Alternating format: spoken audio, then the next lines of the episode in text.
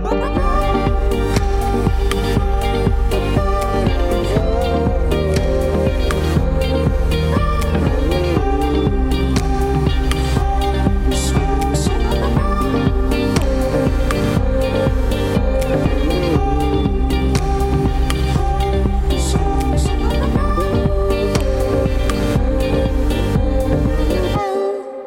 écoutez la Méridienne sur Radio Phoenix, merci beaucoup euh, d'être avec nous. On salue particulièrement Joanne que je remplace au pied levé aujourd'hui.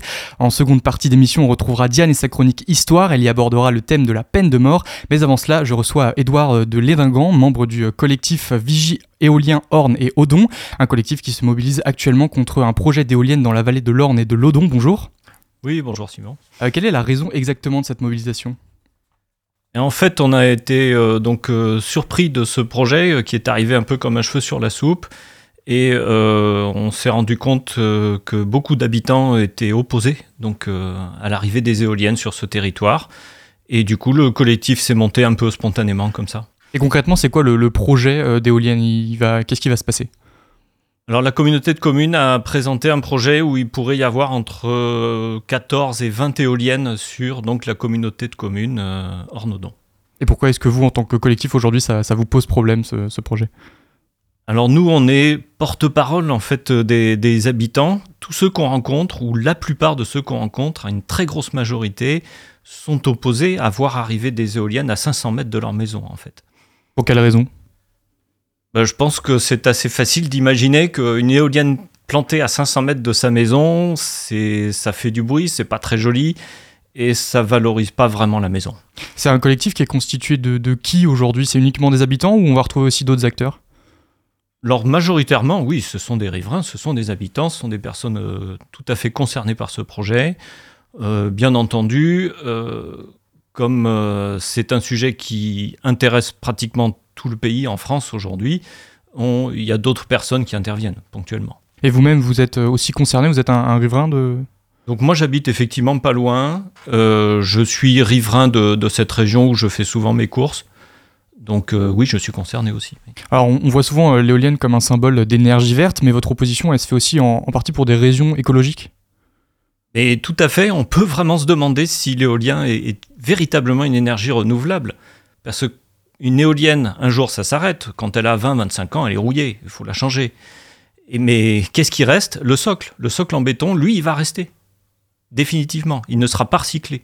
Et donc, euh, il y, a ces raisons-là, mais il y a aussi peut-être des raisons vis-à-vis de la biodiversité. C'est ce que vous défendez des fois. Il y a un risque pour la biodiversité d'installer ces éoliennes, selon vous? Alors oui, euh, tous les gens qui habitent au bord des éoliennes ont souvent ramassé euh, des cadavres d'oiseaux qui se font faucher par les pales, effectivement. Donc c'est pas ce n'est pas une installation qui est, qui est accueillie euh, facilement dans la nature. Mais alors, euh, qu'est-ce qui peut être mis en place euh, Est-ce que est-ce qu'il y a peut-être des alternatives Est-ce que vous disiez sur ces, ces, oiseaux qui, qui meurent Est-ce que vous réfléchissez aussi à des manières différentes vis-à-vis -vis de ce projet? Donc il y a une vraie question de l'énergie et je pense que ça devrait être raisonné plus au niveau national. Parce que quand vous construisez par exemple euh, une centrale, quelle qu'elle soit, qu'elle soit nucléaire, hydraulique ou n'importe quelle énergie, euh, ça ne sert pas qu'à une seule communauté de communes. Vous en faites profiter évidemment tout le, tout le pays où vous êtes. Donc on a trouvé ça d'ailleurs un peu curieux qu'aujourd'hui on ne raisonne que sur cette communauté de communes une solution énergétique, ça devrait être réfléchi plus au niveau régional, voire national. Mais, parce que là, le projet, il est installé donc sur cette zone, mais il va aussi être bénéfique, enfin, d'un point de vue énergétique, pour une zone réduite ou pour une zone plus large? En fait, il a été présenté, la motivation de ce projet, tel que ça a été présenté, c'est pour rendre cette communauté de communes énergétiquement indépendante euh, avec des énergies renouvelables. C'est comme ça qu'il était présenté. Donc on, vise vraiment, au départ, la motivation initiale, c'est la communauté de communes. C'est tout. Et donc vous, vous aimeriez aussi qu'on puisse avoir des installations énergétiques qui, soient, qui profitent peut-être à plus de monde? Ben, Ce qui est le cas aujourd'hui. Quand il n'y a pas de vent, la même communauté de communes continuera de bénéficier de l'énergie nucléaire de Flamanville. On continue de parler euh, de l'opposition de ce projet éolien avec vous, Edouard de Lélingan, mais avant, on va faire une pause musicale. Écoutez Kit de Libellule, à tout de suite dans la Méridienne.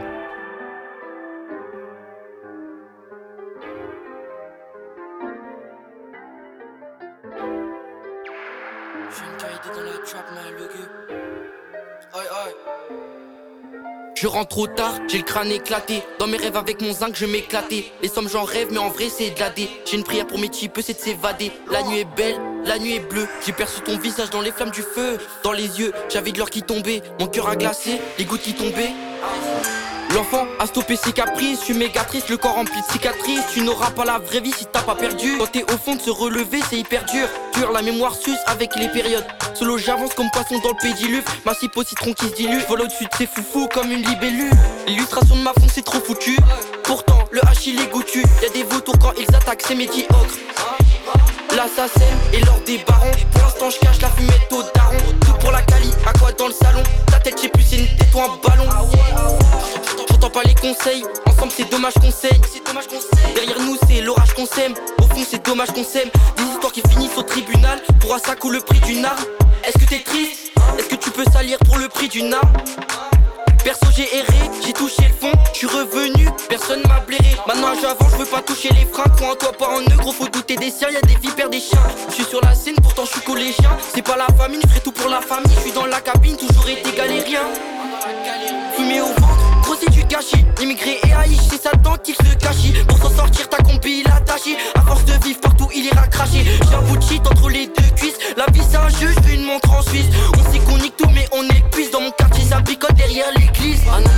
et des mallettes, des clips sur des cassettes. L'argent est partout, faut pas se casser la tête. Pas besoin de grammes pour rentrer dans ta fête. Pas besoin d'une paire de Dior pour rentrer dans ta tête. Trop de gadou qui se tassent dans mes potes. Veux de l'amitié, nos capes, m'en fous de tes potes. Le globe est à conquérir.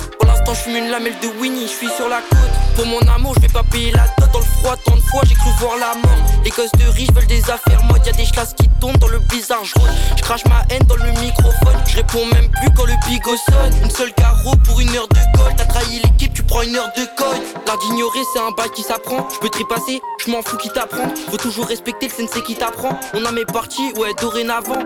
Faut que je trouve ma voix. Mort les hops comme un malinois. Tu m'as retourné la tête et maline toi malgré elle. J'ai gardé la foi. Longtemps, j'étais seul dans ma zone. Émotion éphémère comme un clone. Avec les fumeux, toujours eu un blocage. Avec des jeunes officiels inscrits sur le blocage. J'ai peur, mon cœur fait des bruits dans sa cage. La nuit est jaune, elle vieillit d'année en année. Terre d'apnée en apnée, tu finis condamné. Je veux savoir qui je suis et qui me fera canner. J'ai rêvé d'une fille, une autre fille jusqu'à finir lassée. Maintenant, je cours après les billets de entasser. Les sentiments dans l'acier, ils sont froissés. Je sors de mon badge, vais dans la ville pour une énième fois. Des coups de poing se placent, des couteaux dans le foie. Y'a les keufs qui suivent M dehors dans le froid. Ouais, jeune dépressif au départ. Jeune rat de pipe et l'écho départ. Je suis pas un fêtard, faut pas trop les parts. T'as-t-il déjà le bout sur la ligne de départ Je sais qu'il y a des foufous qui veulent passer. Je sais qu'il y a des moments inscrits dans le passé. Y a des rapis sous bracelet qui veulent brasser. Y a des camés sous camas qui veulent tasser. L'amour c'est fort, c'est puissant. Je n'ai pas le visage vert couleur buisson. T'entends des bruits sombres. De neuf de squat dans la maison. Le jeune enfant dans les caissons. Pull up que pour les frissons. J'écris des textes gros armes, je suis en prison. La vie c'est plafond. Légal, illégal, j'exécute la mission. Ah, yeah. Fais ce qu'il la police, fais ce qu'il les émissions. Bellec au revolver, Bellec à l'émission. À ta housse, je mets un emoji. Nous foufou dans le 12, y a pas d'élodie. Professeur Scap, appel OG. La musique pour moi, c'est nos mélodies. Trop de fake dans la ville pour l'apologie. C'est comment il devient rouge, ton polo gris. Je suis perdu, j'ai la tête dans le guidon. Piu piu, la retire dans le bidon. Jeune blanc, je prie pour mes renois. Je me noie dans le dry couleur citron. Jeune, jeune, jeune dans la trap, mal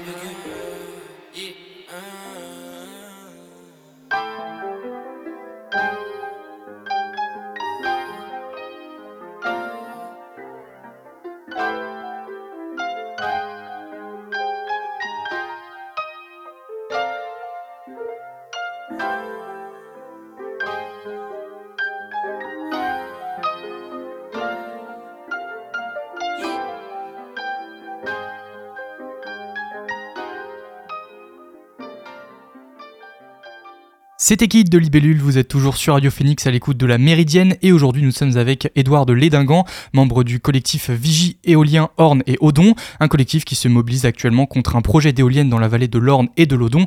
Euh, on évoquait tout à l'heure les, raisons euh, qui sont en, partie euh, liées par exemple à la, menace pour la biodiversité. On parlait aussi un petit peu du cadre de vie. Est-ce qu'il y a d'autres raisons de cette mobilisation, que ce soit par exemple la, santé des habitants ou, ou autre alors oui, il est établi maintenant que les éoliennes euh, impactent euh, lourdement la, santé par des vibrations continuelles, en fait, par des basses fréquences, donc euh, qui sont ressenties vraiment dans votre corps, y compris quand vous dormez. Donc ça, je crois que maintenant c'est établi. Il y a eu des procès hein, qui ont été faits autour de, ces thèmes-là, donc c'est assez clair. moi, je voudrais revenir aussi tout simplement sur l'utilité de, de faire un projet énergétique juste sur une communauté de communes. Il faut juste se rappeler, même en Normandie, on est en train d'installer 64 éoliennes au large de Courseul.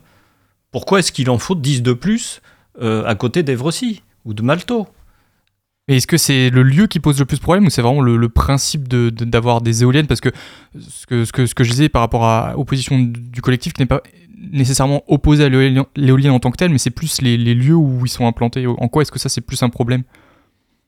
Alors je crois que ce qu'il faut regarder sur l'éolien, on n'est pas tout seul à faire de l'éolienne. Hein. Euh, l'éolienne, ça a beaucoup démarré en Allemagne et au Danemark hein, au départ. Et c'est intéressant de voir euh, aujourd'hui où en est la réflexion de ces deux pays-là qui ont été les pionniers. Et en fait, aujourd'hui, soit ils arrêtent, soit ils les transforment pour euh, les rendre un peu plus utiles. En fait, parce qu'une éolienne, tout le monde a remarqué que quand il n'y a pas de vent, ça ne produit pas. Donc, comment on stocke l'énergie qu'on a accumulé quand il y avait du vent. Et donc euh, aujourd'hui, c'est la réflexion du Danemark. Et manifestement, on n'en a pas tiré les leçons. Et aujourd'hui, est-ce que ces, ces pays-là, ils arrivent à trouver des, solutions? Parce que c'est la question énergétique, on le sait, elle est complexe. Comment est-ce qu'on arrive à trouver des, alternatives qui ne dérangent finalement personne? Est-ce que c'est d'ailleurs est-ce que c'est possible? Alors oui, aujourd'hui sur l'éolienne, il y a effectivement deux alternatives qui existent et qui fonctionnent très bien la première consiste à utiliser la force du vent pour euh, remonter de l'eau dans un barrage, par exemple. Et à ce moment-là, quand il n'y a pas de vent, ben, on utilise l'hydroélectricité. Donc ça, ça marche très bien. Et la deuxième qui est en train d'être mise en œuvre au Danemark, c'est d'utiliser les, éoliennes pour faire de l'hydrogène. Et donc pareil, quand il n'y a pas de vent, ben, on prend l'hydrogène et on peut continuer à faire de l'électricité autrement. Est-ce que ça, c'est aussi des, idées que vous mettez en avant euh, à travers votre collectif auprès de personnes qui pourraient potentiellement euh, être des décideurs et changer d'avis? Donc aujourd'hui, ce qu'on veut en freinant ce projet, c'est effectivement euh, alimenter une réflexion qui soit plus paisible. Là, on a l'impression que ce projet a été monté parce qu'il fallait répondre à une loi. vite, vite, on fait quelque chose. C'est pas comme ça qu'on met en œuvre une vision énergétique qui, après, va durer 20-25 ans, quelle qu'elle soit. Quelle que soit l'énergie choisie, il y en a pour des dizaines d'années derrière. Donc les choix qu'on fait aujourd'hui, euh, on ne peut pas les faire euh, comme ça sur un coin de table. Et au-delà du, coup de l'aspect de l'éolienne en tant que tel, vous déplorez aussi peut-être un manque de dialogue et des décisions prises sans la concertation des habitants? Ah ben c'est clairement ce qui s'est passé. Quand le projet a été connu, c'est parce que la communauté de communes a convoqué donc euh, des, les habitants à des réunions de co-construction. C'est comme ça qu'ils les ont appelées. Mais j'y suis allé, moi, aux réunions de, co-construction. Qu'est-ce qui était présenté? C'était, ben voilà, euh, on va installer des éoliennes. Donc la discussion était déjà, voilà, c'était déjà tranché. On va installer des éoliennes. Vous pouvez donner des critères, euh, si vous les voulez un peu plus loin de tel endroit, ou bien si vous voulez qu'on les peigne en bleu, vous pouvez donner des critères. Mais la décision était déjà prise. Oui, c'est pas tellement des concertations sur la décision, mais plus sur bon, maintenant on fait quoi derrière, mais la décision était déjà tranchée. Ben voilà, c'est et, tout le monde a été frappé de l'état d'avancement de ce projet en fait. Et d'ailleurs, euh, donc vous parlez de concertation aussi sur la distance. Est-ce que euh, ça peut encore bouger? Est-ce qu'on peut les installer encore ailleurs? Est-ce que c'est envisageable ou vraiment là, ça paraît compliqué de, de changer? Alors, si vous regardez un petit peu ce territoire-là, vous apercevez que la norme française, c'est 500 mètres des habitations. Voilà, ça c'est le standard qui est actuellement en cours dans notre pays. Donc si, vous demandez 1000 euh, mètres par exemple, ben, vous pouvez plus installer les 14 éoliennes voulues, peut-être que vous pouvez en mettre deux. Donc à ce moment-là, si vous n'en mettez plus que deux, grosso modo, euh, ben, c'est plus intéressant. Là, il n'y a plus aucun opérateur qui viendra installer deux éoliennes. Et toujours sur la question de la hum, consultation citoyenne, vous soutenez également la mise en place d'un référendum local. Euh, est-ce que vous pouvez nous en dire plus? Ce serait quoi? Alors quand euh, effectivement ça, a démarré, donc nous on a été interroger les habitants, on a distribué des tracts, on a discuté avec les gens, on s'est aperçu que grosso modo 80% des gens disaient mais on n'en veut pas des éoliennes. Alors surtout évidemment ceux qui sont les plus proches des zones, évidemment. Et euh, du coup, on a dit, ben voilà, faisons ressortir cela à travers un référendum. Mais il y a un dernier événement là qui vient de se passer, puisque la consultation lancée par la communauté de communes vient de s'achever. Les conclusions sont en, train d'être publiées. Et la conclusion de cette consultation, c'est également qu'on ne veut pas d'éoliennes. Donc, même euh, ces réunions de co-construction, leur conclusion, c'est de dire on veut bien du photovoltaïque, mais on veut pas d'éolienne. Donc le but, c'est vraiment de réaffirmer cette, euh, en tout cas le ressenti que vous avez de la vie euh, de la population locale. Alors non seulement le ressenti, mais déjà, donc à travers la consultation organisée par la communauté de communes elle-même, ça ressort déjà, hmm. en fait. Donc ce serait juste une manière de le confirmer pour, que, pour le mettre publiquement sur, euh, voilà, sur la place publique. Et l'idée de ce référendum local, ça pourrait aussi peut-être être un appel d'air à d'autres référendums sur d'autres sujets pour peut-être plus de consultation citoyenne aussi? Moi je pense que c'est un axe intéressant et on, se rend compte que les, les gens sont demandeurs de ça. Pour tout ce qui intervient dans leur vie, ils ont envie de donner leur avis. Au-delà de cette volonté de référendum, est-ce qu'il y a aussi d'autres actions qui sont prévues euh, à l'avenir, des, mobilisations euh Alors il y a déjà eu plusieurs manifestations. La prochaine, c'est samedi prochain, samedi prochain, donc le, 18 novembre, à la Côte 112, à 10h45. Euh, tout le monde peut venir. Et qu'est-ce que vous espérez encore de, à l'avenir? Est-ce que vous avez encore vraiment, est-ce que vous croyez encore que ça peut reculer? Qu'espérez-vous pour, pour les semaines qui viennent? Alors on a lancé différentes actions, notamment en direction des, maires. Il faut savoir que ce n'est pas la communauté de communes qui décide, mais les maires ont le pouvoir en fait. La communauté de communes ne fait que représenter les, maires. Donc euh, on est en train de, les rencontrer, de discuter avec eux, d'échanger avec eux. On se rend compte qu'il y a beaucoup de maires qui nous soutiennent déjà aujourd'hui. Oui, finalement, il y, a, même au sein de la communauté de communes, il y a encore il y a aussi des disparités. Euh, très clairement, oui il y, en a, il y en a plusieurs qui se sont retrouvés un petit peu surpris de, pareil, de l'état d'avancement de ce projet et n'avaient pas la sensation d'avoir, euh, d'avoir été vraiment consultés. Et est-ce que leur voix peut euh, aussi permettre de mieux se faire entendre? Ah bien sûr, le maire, lui, a un vrai pouvoir dans sa commune. Donc, bien entendu, si, s'il s'oppose à, ce projet ou s'il organise tout simplement un référendum, oui, bien, bien entendu, ça a du poids. Merci beaucoup, Edouard euh, de Lédingan, d'avoir répondu à nos questions. Donc, je rappelle, vous êtes membre du collectif Vigie éolien Orne et Odon, qui se mobilise actuellement contre un projet d'éolienne dans la vallée de l'Orne et de l'Odon. Bonne journée à vous. Vous écoutez La Méridienne sur Radio Phoenix. La Méridienne, c'est bientôt terminé, mais avant de se quitter, on retrouve Diane et sa chronique histoire. Elle nous parle de la peine de mort, une chronique enregistrée hier en présence de Johan. Et tout de suite, on reçoit Diane pour son anecdote historique de la semaine. Aujourd'hui, on discute de la peine de mort et des débats historiques qui l'entourent. Bonjour Diane. Salut Johan. En effet, aujourd'hui, on va parler de quelque chose de très joyeux issu d'une époque désormais révolue, la peine de mort. Cette manière très humaine de rendre la justice a son histoire très particulière pour la France, puisque la France est l'un des derniers pays de l'Europe occidentale à l'avoir abolie, alors que c'est même en France que les premières critiques s'étaient élevées dès 1791. C'est donc dès la Révolution que des voix s'élèvent contre la peine de mort? Oui, et le plus drôle dans tout ça, c'est que l'un des soutiens majeurs de l'abolition de la peine de mort était nul autre que Robespierre, qui n'hésitera pas par la suite à encourager son utilisation durant la Terreur. Mais en tout cas, la proposition de loi n'est pas retenue, mais l'Assemblée décide tout de même de consacrer la généralisation de la guillotine et d'abolir la torture préalable aux peines de mort qui se pratiquaient avant. C'est quand même un peu plus humain que sous l'Ancien Régime, disait-on. Mais l'idée d'abolir la peine de mort ne meurt pas de sitôt et reste même dans les projets à long terme de l'Assemblée puis de la Convention nationale. En effet, en octobre 1795, la Convention nationale abolit la peine de mort mais pas tout de suite. Cette abolition ne devra prendre effet qu'à la date du jour de la publication de la paix générale, pour citer le texte. Ce jour n'arrivera évidemment jamais et Napoléon en 1810 rétablit techniquement la peine de mort. Mais encore un petit avancement pour la rendre un peu moins brutale, les crimes qui entraînent la peine de mort sont tous listés. Il y en a 39. Et aucun autre crime ne saurait faire figure de la peine. La Révolution puis l'Empire ont donc amené à la peine de mort à un stade très avancé de judiciarisation. On tue des gens au nom de la loi, mais au moins on le fait avec une raison juridique plausible. Et Diane, au 19e siècle, on remet en cause la peine de mort? Ben, il n'y aura pas de projet de loi visant à abolir totalement la peine de mort jusqu'à la Troisième République. Non, mais en revanche, les idées de la Révolution qui voulaient abolir cette peine restent dans les esprits. Le roman de Victor Hugo, Le dernier jour d'un condamné, paru en 1829, a d'ailleurs un retentissement très fort. Et donc, il y a une tentative d'abolir la peine de mort qui arrive un peu après en matière de crimes politiques.